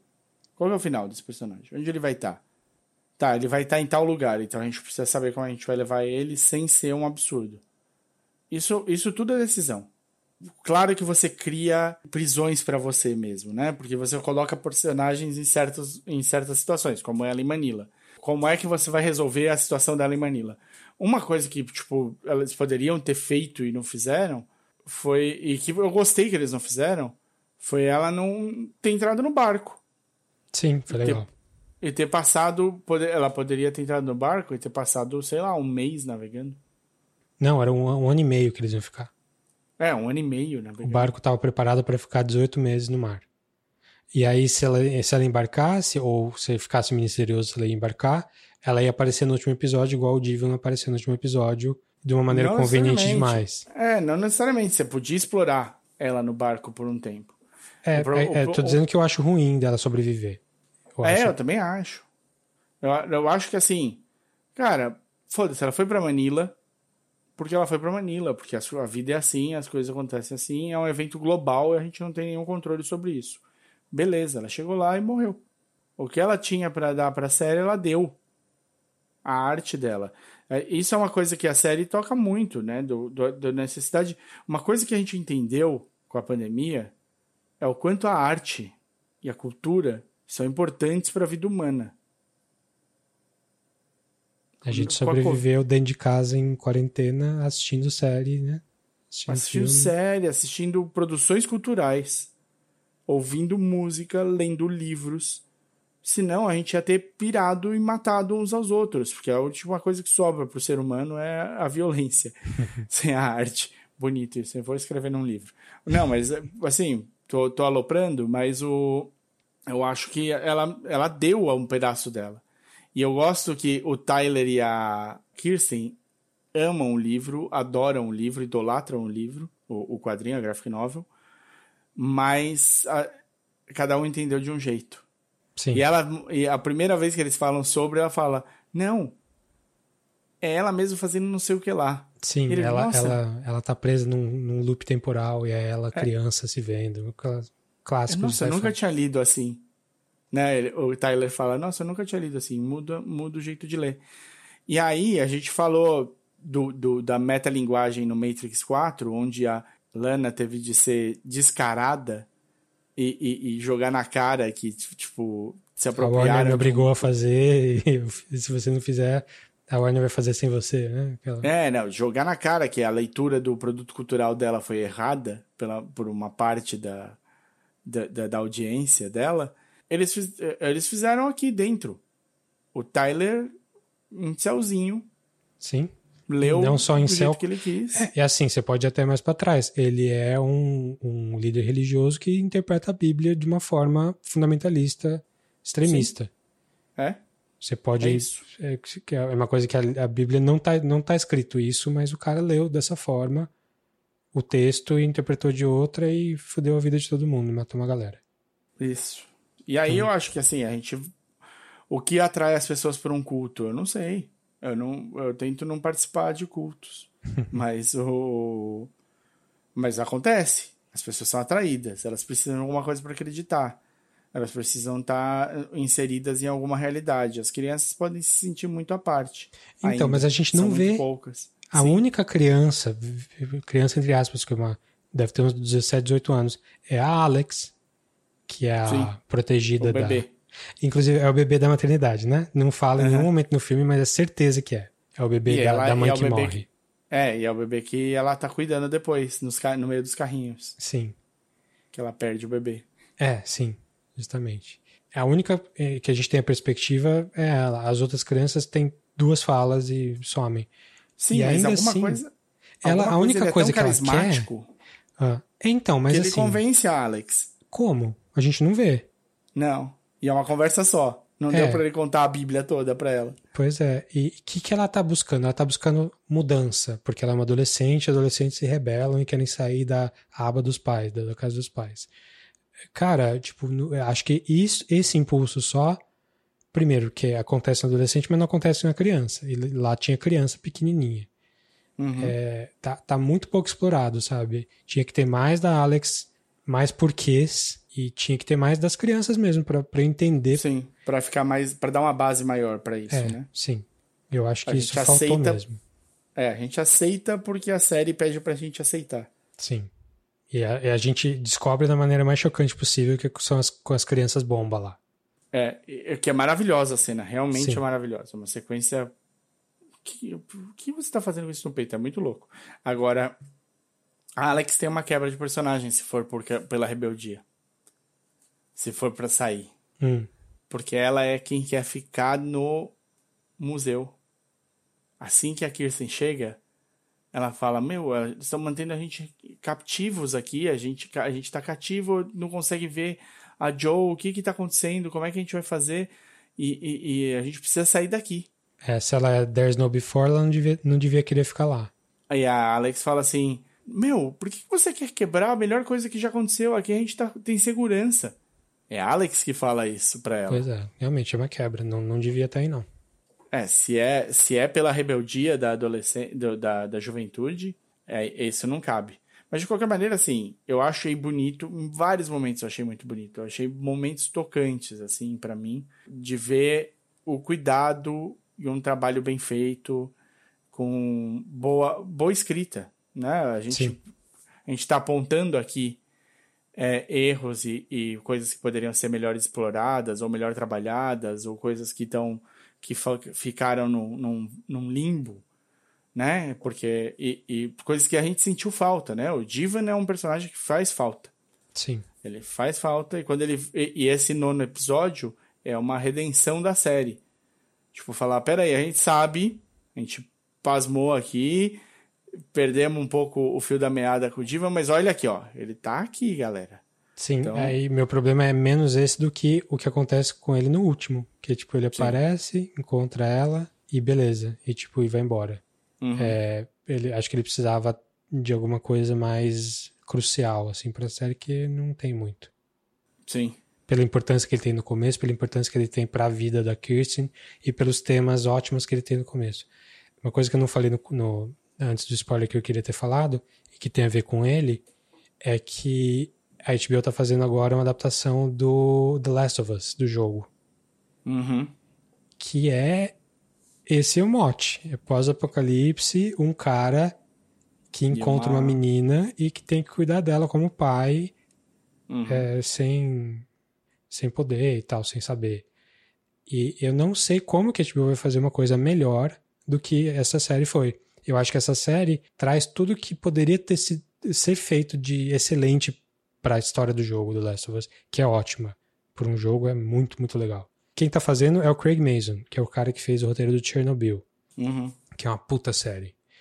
Só que o cara vem de comédia, o cara historicamente só fazia comédia escrachada, aí ele fez essa coisa super séria, super boa, que é o Chernobyl, e aí jogaram no colo dele, tipo, beleza, continua aí, produção de alto padrão, The Last of Us, vamos ver. Eu não sei se ele vai conseguir fazer uma coisa que é melhor do que o Station Eleven nesse, nesse tema de pós-apocalipse, de um, uma paternidade por acaso, sei lá, vamos, vamos, tomara que seja melhor, mas eu duvido que vai ser. Tomara. Tá tudo aqui no Station Eleven praticamente. Só é, não são... tem os zumbis. Sim. São relações são relações muito legais, eu acho. As relações humanas são bem construídas. Se a história, em alguns momentos, ela falha, a, até a relação do, do Tyler com a Kirsten é bem construída. O, é. Sei lá. Ela é, então, não sei, porque. Ela é antagônica, é... ela é próxima em alguns momentos. Eles, eles têm uma coisa que, que une os dois e que ao mesmo tempo afasta. É, é eu não sei. Eu não Mas sei, por que, que ela não matou ele? Assim, de tudo que a gente sabe dela, tudo bem que isso é, é, é, o cerne da, é o cerne da série, né? Ela não matar ele é meio que uma razão da série existir. Uhum. Porque é ela mudando e tal, mas eu não vejo o personagem dela não matando ele. Mesmo ele tendo falado que, ah, eu sei como chegar com seus amigos. Poxa, ela já tinha o bilhete, ela sabia do museu. Era ah, só procurar. Ah, sim, tinha, tinha. Tinha, o bilhete foi deixado, foi dado para ela ali na mão dela antes. Sim, sim, sim. E assim, talvez se ele não tivesse matado com as crianças bomba lá no começo, justificaria ela não matar, não querer matar ele aqui. Ah, não, é. mas é, é, exato, ela só sai atrás dele para matar. Então, não tem por que não matar, cara. Tá, tá muito fácil de matar. Se ela matasse, ia estar tá dentro do personagem dela e ela, ela tinha como achar os amigos de outra forma. Eu ia ter problemas para sair de lá. Ah, beleza, dá um episódio. Mas minha ela que... sai. Sim, minha, minha questão é, é, a relação deles é interessante, é complexa, tem a história do livro e tal, é, do, do, do, do, comic book lá, uhum. mas é, também eu acho que ela precisava de algum empurrãozinho mais no personagem dela para justificar isso. Ou então, de novo, não mata com as crianças. Aí, beleza. É, talvez seja uma cena que seja muito legal, que no final tenha criado um, um ponto que atrapalha a é, dimensão das Desequilibra histórias. toda a história. É. Desequilibra a série toda, eu achei. Mas assim, ainda, de novo, série boa. Vale a pena. é, não, e, eu, e mais uma vez a série pede só pra gente aceitar. Então as coisas aconteceram assim. Ela não matou e eles tiveram. Agora que você aceitou isso aqui, vê se você gosta da história que a gente vai contar a partir desse ponto. A história que eles contam a partir desse ponto é legal. É a mesma coisa do tipo, as pessoas estão morrendo dentro do avião. O avião não abriu a porta. Você aceitou que isso aconteceu? Tá tudo certo.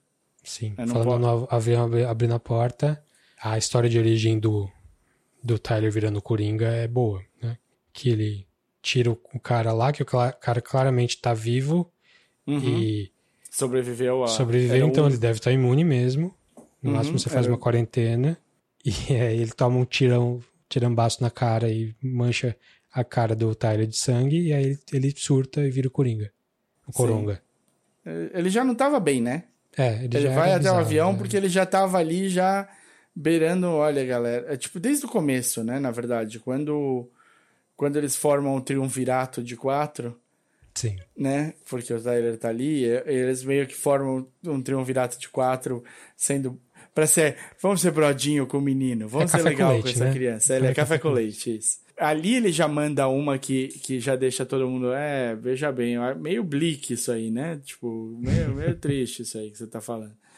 E aí ele já, ele já não batia tão bem. E ele tem todos os motivos, né? Tipo, ele te, já tinha uma relação stranded com o pai dele ali que era que já seria difícil per se, né? Porque criança muito pequena com os pais separados, queria se os pais se dão bem, a coisa pode fluir super bem, mas quando os pais não se dão, Dificilmente é, não afeta. Tem aquela, aquela vez que, ela, que a mãe dele fala para ele. É, queimou tudo. Eu que, queimei todas as cartas e ele não compra, porque ele sabe que o pai não ia escrever carta.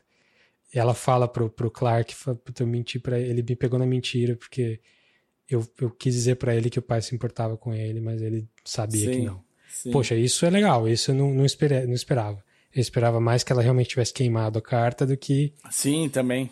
Então isso Era... reforça o personagem do Arthur, reforça o personagem do Tyler e reforça o personagem da Elizabeth também. Que... Sim, que é uma. A gente vai descobrindo, né? Layers da Elizabeth. Sim. Porque no começo não tem nada que redima. Agora, ele queria o Game Boy dele lá, o hub dele, que ele baixou metade da Wikipedia só para estourar aquele aeroporto, mais nada, era esse o mais motivo nada. da vida era dele? Só não, isso não faz, é, de novo, não faz muito sentido, assim. É, eu acho é, que. Eu vim aqui só para acabar com tudo. É, ele fala tanto de There is no before e tudo que ele queria, o objetivo da vida era pegar o negócio que tinha as coisas do before. Assim, que mas era para fazer o que ele queria fazer. Pois é, mas tipo. E, de certa maneira, ele com o que ele queria fazer, ele acabava com o before. Porque ele ia destruir o museu do before. Mas você viu que ele não precisava ter entrado? Porque as Lógico. crianças entraram sem ele? Mas é óbvio. E por, então por que, que ele fez todo o joguinho com a, com a Kirsten não... pra precisar entrar? Não precisava também. Não precisava nada. É Talvez tudo queria... para forçar uma, uma, um embate de personagens ali que e eu ficou acho que legal. Talvez ele quisesse conhecer melhor também a Kirsten. Ah. Pode ser que lá. ele desde o começo ele, ele é atraído pela Kirsten. É porque ela ela falou, ela, ela citou Station Eleven, né, o livro só que ele achou que ela tivesse pegado de alguém que da tivesse contado para, é, ele achou que fosse uma segunda mão ali de cooptação. Mas não, é, ele não sabia que tinha outros livros e tal. Enfim, boa série. Boa série. Apesar dos apesares. Se você quiser falar com a gente então sobre a série ou sobre qualquer outra coisa, quiser indicar alguma coisa que a gente está perdendo e que a gente devia estar tá assistindo, fala com a gente no facebook.com barra podcastcatchingup. É, e a gente está no, no, Instagram e no Twitter no arroba podcatchingup. Ou manda um e-mail pra gente no podcastcatchingup.gmail.com Isso, e pessoalmente você acha a gente no Twitter, eu sou arroba dedonato. E eu sou arroba o desinformante. E por hoje é isso. Valeu, pessoal. Até a próxima. Boa.